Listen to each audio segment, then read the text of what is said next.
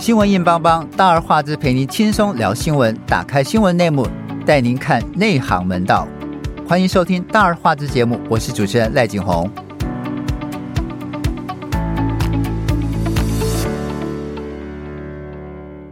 二零二四台湾总统大选的红海创办人郭台铭啊，日前宣布。委任资深的艺人赖佩霞为竞选伙伴，让他成为投身台湾大选的首位演艺人士。消息一出，震撼各界。赖佩霞其实是在数个月前播出的热门台湾的电视剧《人选之人》《造浪者》当中饰演总统候选人林月珍。哎呀，其实就是蔡英文的化身了。对，好，并且在剧情尾声当选啊。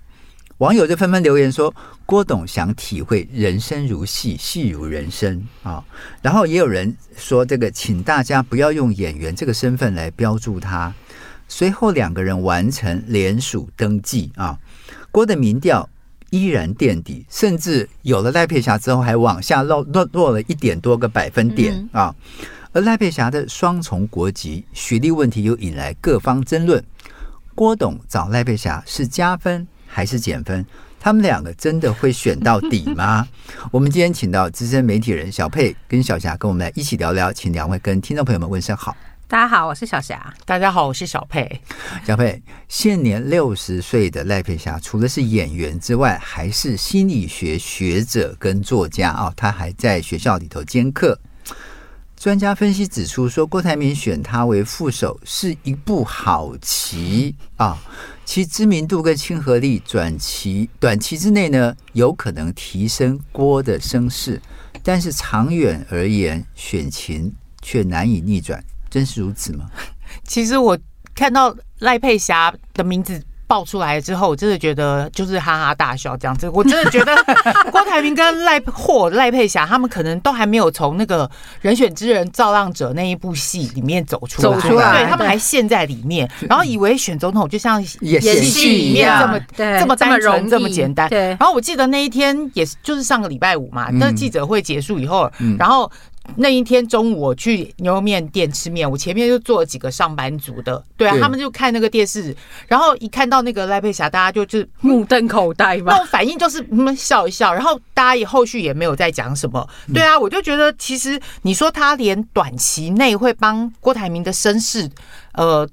加分，或者是有什么提升作用？我觉得可能都还没有，因为隔天媒体就开始讨论他的美国籍啦，然后他的学历、学历、经历问题，对对对。然后我觉得，而且尤其是那个双重国籍的这个这个事情，他们居然连这个选总统、副总统选罢法里面的相关规定都搞不清楚，对对啊。这个真的很状况外啊！而且虽然说赖佩霞已经说他已经放弃了那个美国籍，但是他你知道放弃美国籍要处理几个月？对，他其实没有那么快的。然后因为我们第一件事情就是他呃，第一件事情是他有那个财产的是财财产的问题哦，税务的问题，对，还有税务问题。因为他放弃美国籍，大家可能不知道，放弃美国籍他还要必须去跟美国政府说他要脱离国籍，对，脱离国籍之后他还要缴一笔税哦，没错，他还要声明，对他还要声明，他有那个 announcement 哦，然后那个。个行政作业跟流程呢，就是他包括他要清查，然后填资料，然后送送 IT，然后再从 IT 送到美国国务院什么的。啊、其实时间没有像赖佩霞想的这么快啦。你知道郭台铭其实呃把他的这个副手说的非常好，他说呃赖佩霞是他选择竞选搭档时的唯一人选啊、哦，也是万中选一的最佳人选。嗯，他讲这句话的时候，其实有很多读者、很多听众都在心里想：哎，他不是想要跟林志玲搭档？我先说，其实赖佩霞不是他唯一。呃，我觉得赖佩霞是他唯一人选的原因，是因为他问了其他人，然后其他人都拒绝他了，所以他原底原本就锁定是其他的女性候选人。对，他原本有找其他的女性候选人。据我所知，他除了找那个呃，我们现在知道那个赖佩霞之外，那个林志玲虽然有传闻，但林志玲那个事情，嗯，听说不是真的啦。嗯、那他真的的部分，就是听说他真的有去找李继珠。对，这个李继珠的传闻是真的有的。对，李继珠是真的有，然后他另外还。有在找了那个另外一个女性的周开莲啊，呃，不是周开莲，不是他找，周开莲是那个柯皮找的哦、嗯。对，所以他那个时候就是有去找了几个财经专家，对，嗯，另外一个财经专家，然后他们有去找那几个人，然后但那几个人后来都婉拒了他，婉谢他，感谢郭董的厚爱，这样子。对，那其实这个郭台铭讲说，赖佩霞不仅是人选之人里头的林月珍，更是女性运动的提倡者跟推动者啊，更是追求和和平的身心灵工作者，并有丰富的学经历，对政治领域毫不陌生。哎。呃，因为那那天我在看完记者会哈，我就觉得就是他有两个地方哽咽。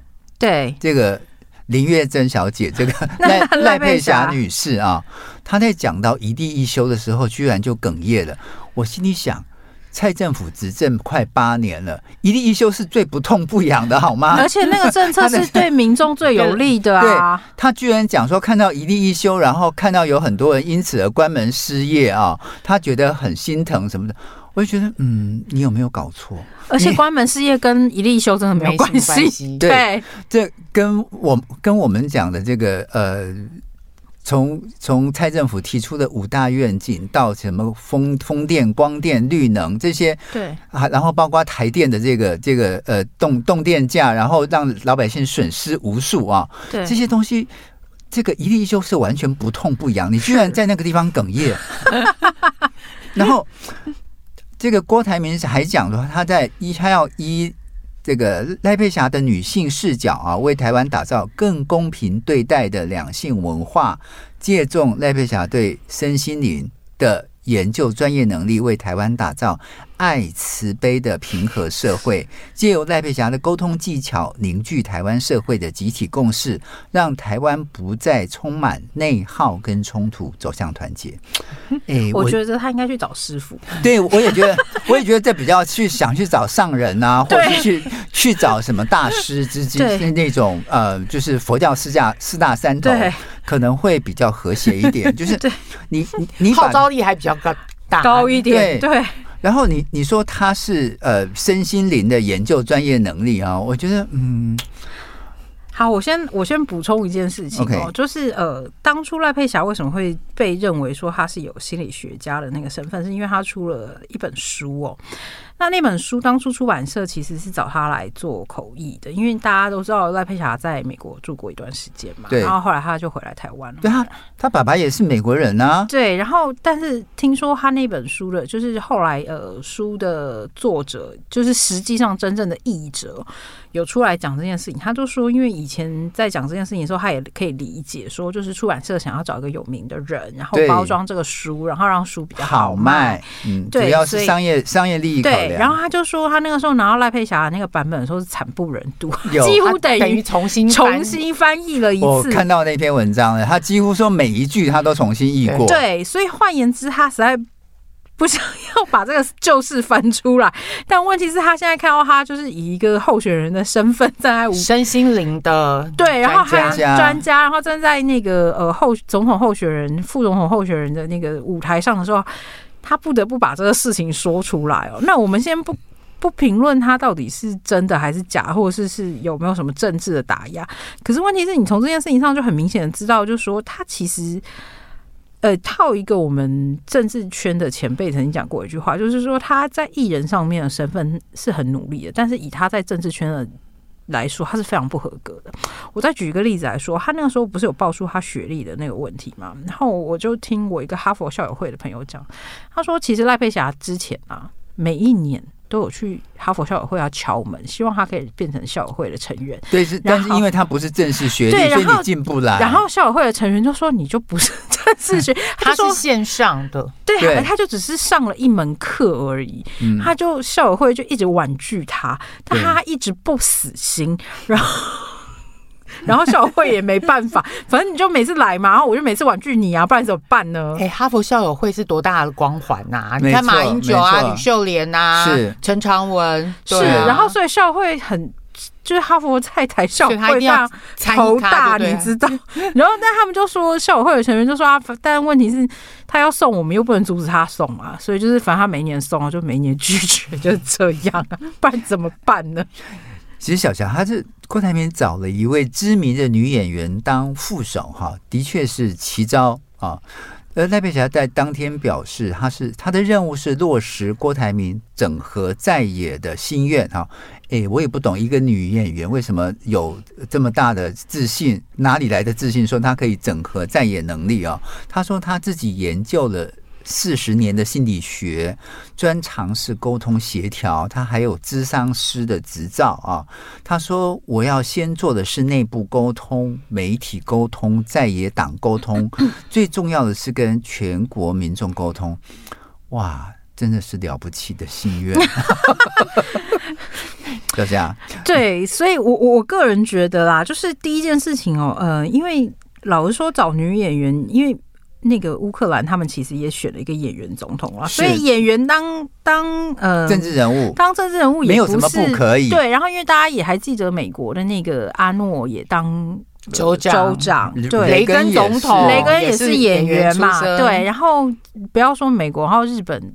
之前那个也有呃一个谐星，然后去当了理事，就是他们那个县的都市哦。对，所以其实，在国内外比比皆是。那我觉得演员这个角色能不能当政治人物不是不行，对，但是他能不能当好一个政治人物，我们打一个 question mark。对，说实在话是这样。他说呢，就是他。他他提到另外一个参选理由是，二零一六年蔡英文政府提出一例一休政策啊，看到原本生意兴隆的老店家一家一家休业，他说，作为心理学的学者，知道了身心健康必须要关心台湾的经济，经济一旦下滑，人的精神会受影响，接着可能是家庭破碎，甚至是一蹶不振啊。坦白讲，他在哽咽，我真的不知道 到底在哽咽什么。没有，因为我觉得其实赖佩霞还要搞清楚一件事情。我觉得他对他自己不清楚的事情，他可能要先去征询别人的意见啊。因为就像我们刚刚前面讲的哦，嗯、台湾最近呃，尤其是那个店家老店关门哦，因为那是碰到疫情的关系哦，那个。那个时候是很大的原因，是碰到疫情的关系，跟一例一休没有什么太大的关系哦。那是第一点。然后第二点就是，呃，有很多老店，他们其实为什么会选在疫情那个时候休息、关门的关系，其实很大的原因，他只是借疫情这件事情当借口，没错。然后他早就已经经营不善了，没错。对，所以我觉得赖佩霞要谈好。事情之前要先好好去就是咨询一下，就是霸道总裁再加上一个身心灵沟通专家的演员，到底能够为台湾的政治创造什么样的另类奇迹呢？我们进一段音乐，音乐过后我们回来。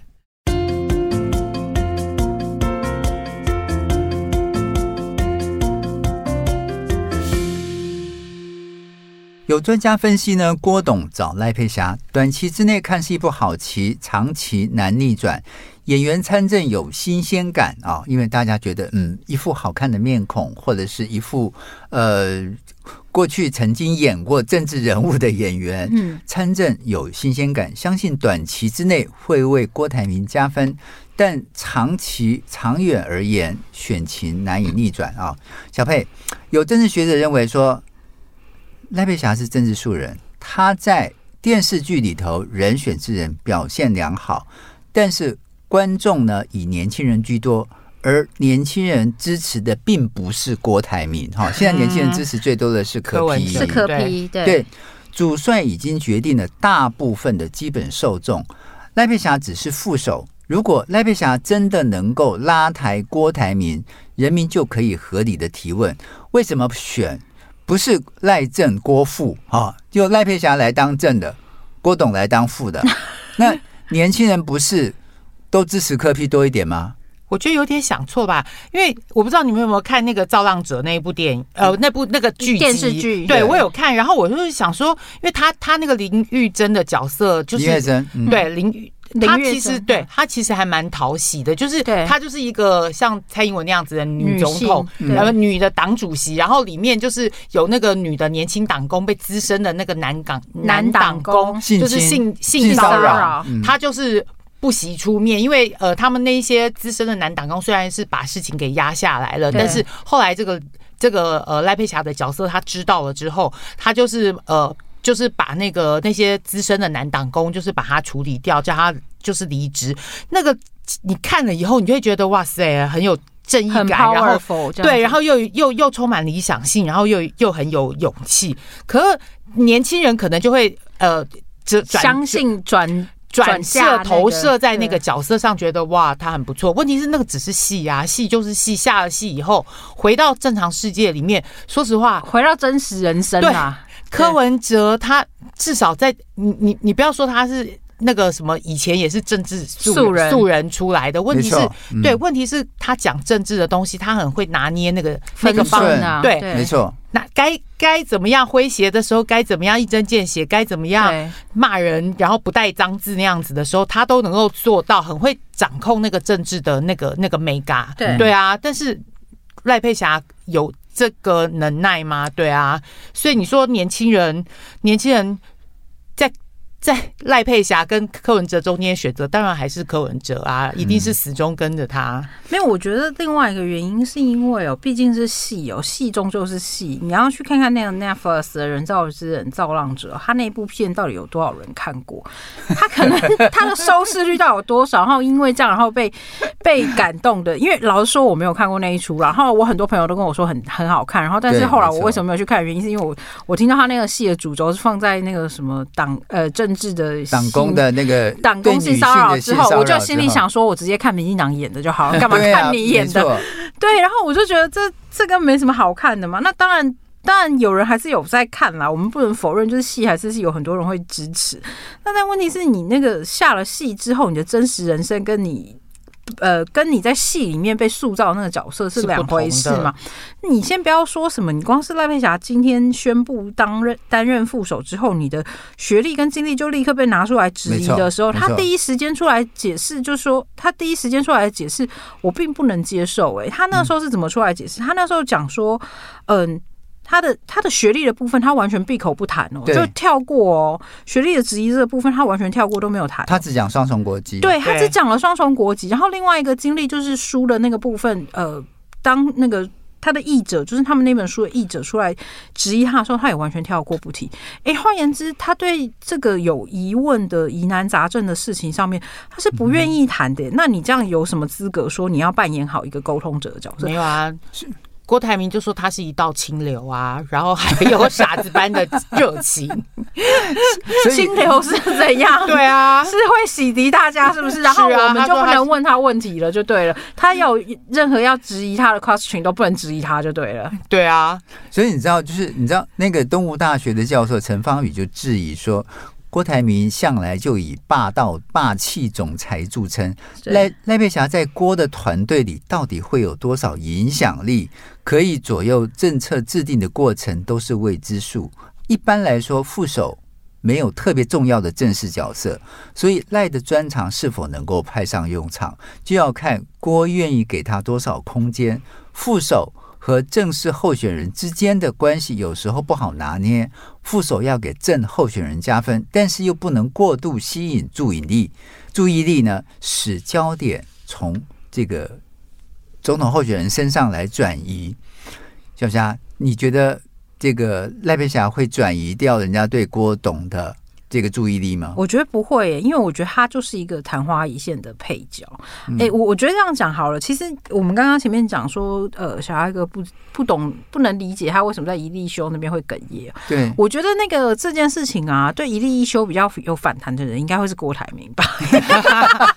所以就有就曾经有呃绿营的内部的人就在说，就说他们认为就是一立一休这一段啊，根本就是郭台铭要求赖佩霞讲的。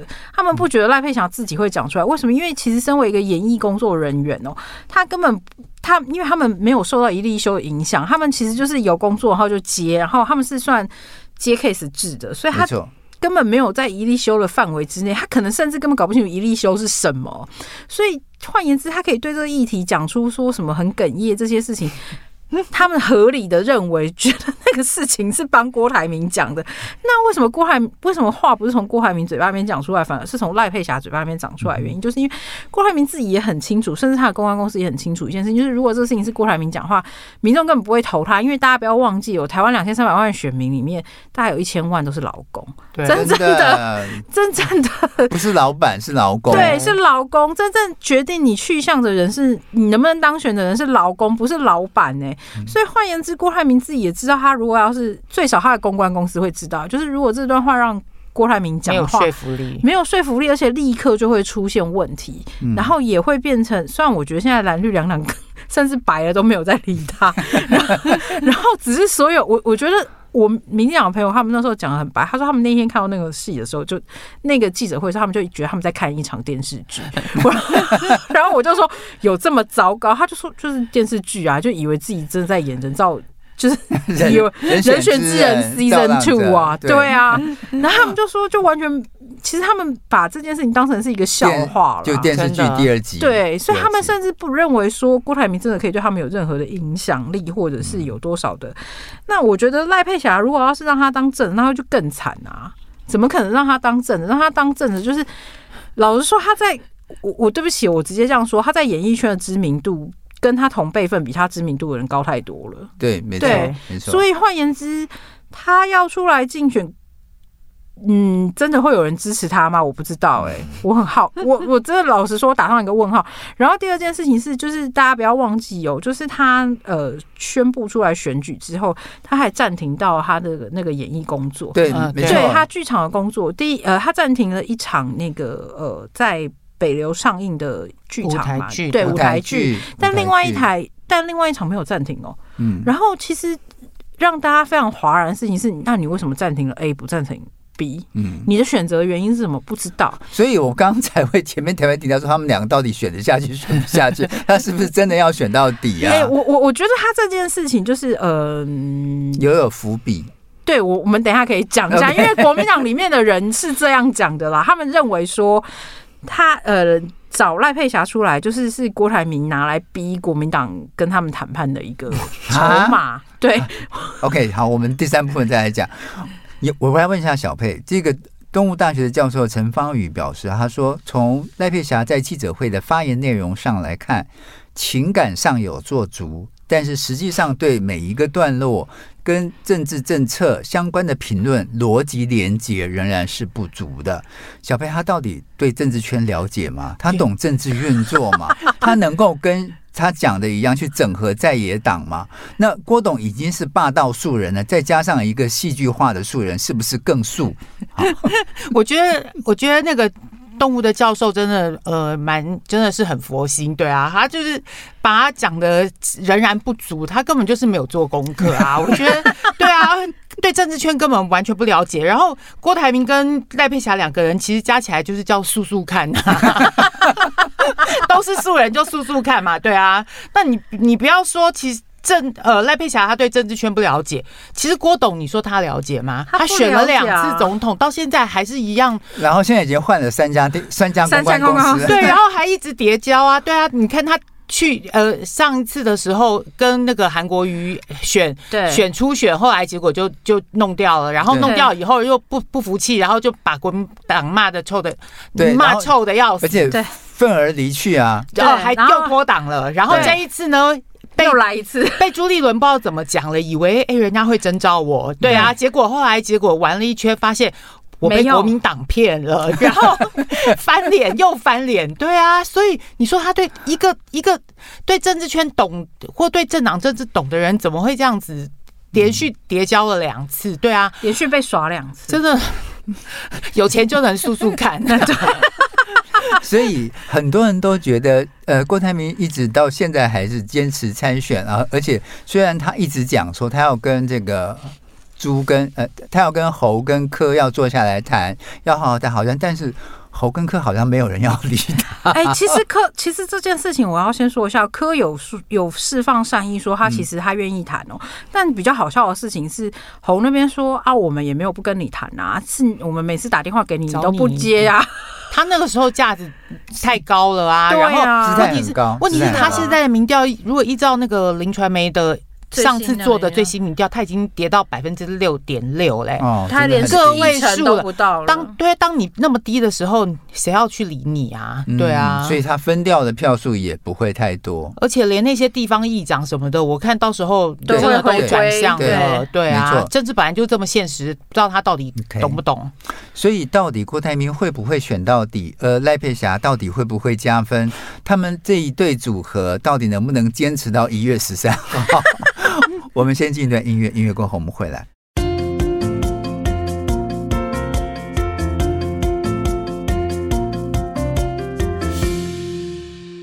赖佩霞在一九六三年出生于台北市，然后十六岁开始在餐厅自弹自唱表演，十八岁出道歌手啊，八一九八四年发行首张专辑之后呢，就参加电视剧、电影跟舞台剧的演出。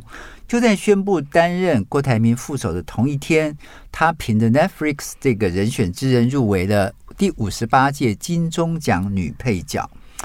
其实这一剧呢，其实，在开播之后大受欢迎，其中有关政治圈性骚扰的情节引爆了台湾的 Me Too 运动。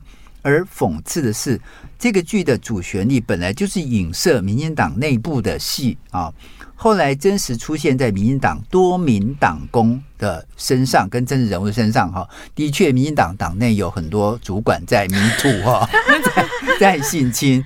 对，哎，小佩，我们来谈谈赖佩霞这个人。除了演艺事业之外，他说他长期研究心理学，拥有暨南大学的国际关系硕士学位，美国哈佛大学 Kennedy 政府学院精英领导及这个暨南大学法学博士学位，然后现在在阳明交通大学兼任教授。啊，擅长领域包括研究非暴力沟通、谈判跟协商。他的学位被许多网友扒出来是有水分的，是函授还是线上课程？嗯，其实其实他的他的学经历现在引起很多质疑。然后就像他说，他那个哈佛甘乃迪学院的进修，其实只是就是。就是我们坐在家里面线上的那个进修，对啊，那个是只要你付钱就可以上。对，对，其实好像八十万吧，对，其实就可以上。那那就像小霞刚刚讲的，就是校友会他们有去问哈佛大学，哈佛大学人家就根本就不承认这个所谓的线上课程，对，所以所以。这个学历的部分就是就是有问题，然后他对外的头衔就说他是心理咨询师，然后他有开一个呃赖佩霞好好说话的网站里面，那起先他是有介绍说他还可以一对一的就提供一些什么情感困扰啊情情绪精神身心症状的咨询服务，八十分钟要收费两万三千块。对，那时候有，有被检举。对，后来媒体有有报道出来这一段，所以他并没有智商师的执照，他没有智商师的执照，因为要考心理智商师的。我们台湾的咨商师的，你是要经过考选部办的国家国家考试，对，你等于是考律师啊、医师这样子的那种执照，你才可以职业。职业做心理咨商。所以他就说他是心理咨询师。对，那他那个原来如此，对，原来他没有 license，没有没有没有 license。他的这个部分被踢爆以后，他的网站上面那个呃一对一八十分钟收费两万三千块的那一块已经拿掉了，对，但他现在里面我我。上去看他还是还是有有在上课，就是像他有一个什么一天的课程，教你怎样非暴力的沟通，一整天是一一万零八百块，这个部分他都还是有这样子，那也不便宜啊，一一天一万八，是。啊，有含一万零八百，有含有含餐点，对。对，其实就他的学经历有一些东西是走在法律的灰色地带这样子，对，那他那个暨南大学的法学博士。应该是真的吧？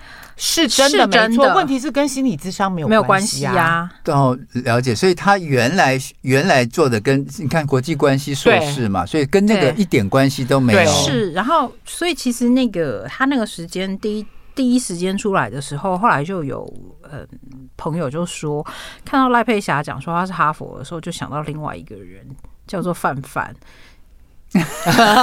你说范玮琪的那个？是的，大家第一个想到的就是范范，呃，范范最少那时候还有去美国念书，没错。但是他那个哈佛并不是那个哈佛，对，所以大家第一个想到的就是范范。那时候朋友讲到的第一个事情就是，所以为什么哈佛校友会那时候非常痛苦的原因就在这里。所以其实当我看到赖佩霞学历的时候，看到这个 Harvard 的这个 Kennedy College 啊，嗯，其实我们明白人，就是我们稍微懂一点的这个人都非常非常清楚。知道这个学院其实是美国在招收全世界要栽培的下一任的部长的一个一个学院。对对，呃，因为我在北京就碰到过，呃，去参加过一个就是驻北京的各国武官的一个协会。嗯，他们一个月办一次下午茶，然后我去参观，呃，我我去我去呃受邀的时候，受邀去聊天的时候，我发现当时的呃。五当时的协会的会长是印度的武官，是一个女的，嗯，然后去参加的新加坡、马来西亚，嗯。还有跟菲律宾的这个武官，全部都是这个学院毕业的，他们都是同一届的同班同学，同学。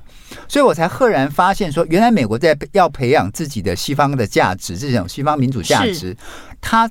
培养了很多，呃，就是找各国你们推荐人来，对，然后我让你们进进这个学院，对，然后进这个学院，我就是灌输你美国价值，对，美国的民主自由啊，就让你变成美国人啊，然后你们回去就可以，呃，就是当美国种子啊，就 就是有这些因子存在，对，所以其实我很清楚，他是找开发中国家的未来接班人，对对对。对，所以其实要进这个这这个不容易，不容易，对，是有条件跟门槛的啦。你不是什么演员，你就可以随便来参加的，所以只有线上课程吗？对对，所以他只有上了函授的。还有我们都很熟的一位公众知名人物，最近还在被告，又又又上新闻的那个 Coco 姐啊，她也是，对，她也是 Coco 姐亲自去读的，她有亲自去念，那不太一样。因为当时是王替武出钱的嘛，所以对。然后是谁写的最介介绍函呢？除了替老写介介绍函，是宋楚瑜写的介绍函。上那时候宋楚瑜是文工会主任，对，而且他那时候跟宝宝事件，对啊，对，不是他那个是在宝宝事件之前，因为那个时候是因为他先呃，就是 Aquino 当选的菲律宾的第一任女总统，然后周玉蔻独家专访了那个 Aquino，所以得到。王替老给他四十万台币，就是一一万美金的奖励。然后，所以那个时候就是刚好他知道哈佛有这样一个机会，他就去了。所以替老就跟这个宋宋楚瑜，然后就是让他推荐他。对，人家至少还是念的哈佛，这还是正正当当进去的。这个学历可以保证是真的啊。对，是。对，其实赖佩霞被被爆出来说，呃，他念的真就是跟。他自己宣传的是不一样，因为他的暨南大学是国际关系硕士哈。是。那这个博士，他到底有没有这个在阳明大学上课？上的是心理沟通呢，还是上的是国际关系？他上的是心理沟通的课，然后呃，据说他好像是真的有开课，因为的确有学，就是那一天他一宣布的时候，他底下有一些就是他阳明交大的学生有上去恭喜他，就是出来当副手这样。所以这事应该是是真的。其实现在教育部有一些弹性的，就是你虽然也许你不是博士或者是更高学历的，但你在实质的工作上面可能有可以认定，对对对，有一些有一些那个。认证的，对，他也是可以去当一些什么呃兼任教授啊，或者是什么讲师啊，尤其是在艺术方面。对对对，嗯，他因为现在那个教育部之前发现就是产学之间的落差太大的时候，他们后来就有做了一个鼓励研究办法，就是讲研究那个呃鼓励这些呃在实实呃业界在业界有实战经验的人回学校教书，那所以他们学校应该也是因为这个原因可以聘请他。对对。小朋友，就是人们很从很容易从那一天的记者会发现，赖佩霞的表达能力要比七十二岁高龄的郭董要流畅明快的很多。这会不会抢了郭董的风采？然后郭董常常讲半天别人不懂的他要表达的意思，但是他自己认为已经讲得很清楚了。其实这一个部分说真的，应该是赖佩霞唯一可以跟郭董互补的地方吧。因为其实你说赖佩霞她不懂政治，不过她有教人家真正的教人家沟通啊，好好说话啊。然后她自己也是因为有演员的这种角色，然后对，然后她她有演员的这种角色，其实其实你看她现在呃对外。被质疑了，他讲讲话的那种、那个、那个出来表现的，就是很冷静、很理性，然后就是心平气和的，不会去像一般政治人物就跟你就是去 Fighting. 对 Fighting. 对对对，就是所以你看他完全完全避谈那个双通过，对对，他只谈学历的问题，对对对，所以其实他在沟通这个部分，我我说实话，其实还是还是有人家的专业在啊，还是比郭董强一点，对对对对，所以不会强调郭董的风采。口条啊，这些 比较好是比较好。当然，就是人家演员出身嘛，这个剧本背久了，就是戏如人生，人生如戏，真的没错。小霞，这个郭董找了赖佩霞之后，根据民主基金呃文教基金会发布的民调结果啊，嗯，赖清德还是支持度在百分之三十三居首，对，民众党的柯文哲百分之二十居次啊，然后国民党参选的侯友谊百分之十六排第三，那独立参选的郭台铭甚至掉到百分之十，甚至是百分之九，嗯，这比以前还低，这表示说这位副手只有新鲜感，并没有加分。事实上，这位副手出来的对老郭来说是，嗯，他可以拿这件事情去逼国民党的，呃，就是我们刚刚前面讲到说，他拿这件事情当一个筹码去逼国民党坐下来谈。对，那为什么会有这样的说法？原因是因为有国民党内部那时候第一 时间知道赖佩霞要出来选的时候，虽然也很傻眼了。然后，但是他们后来就想，他们后来内部就评估说，为什么要找一个赖佩霞然后出来跟他选？原因是。第一个就是除了他找不到人之外，然后第二个原因是因为他现在是要展现出一个态度，就是告诉国民党说：你要是不跟我来谈，你要是不支持我，你要是不愿意跟我交换条件的话，我就真的要选了。反正你国民党也票一定会被我分掉，所以逼着你国民党一定要来跟我整合。所以为什么他们国民党内部的人认为说他找了赖佩霞是一个筹码，是一个筹码？对，嗯，所以那其实不止赖佩霞是他的筹码，就像我们刚刚也有特别提到一个人叫做黄世修，嗯、大家可能应该记得他，就是现在郭董的发言人，正式发言人。对，对，那时候呃。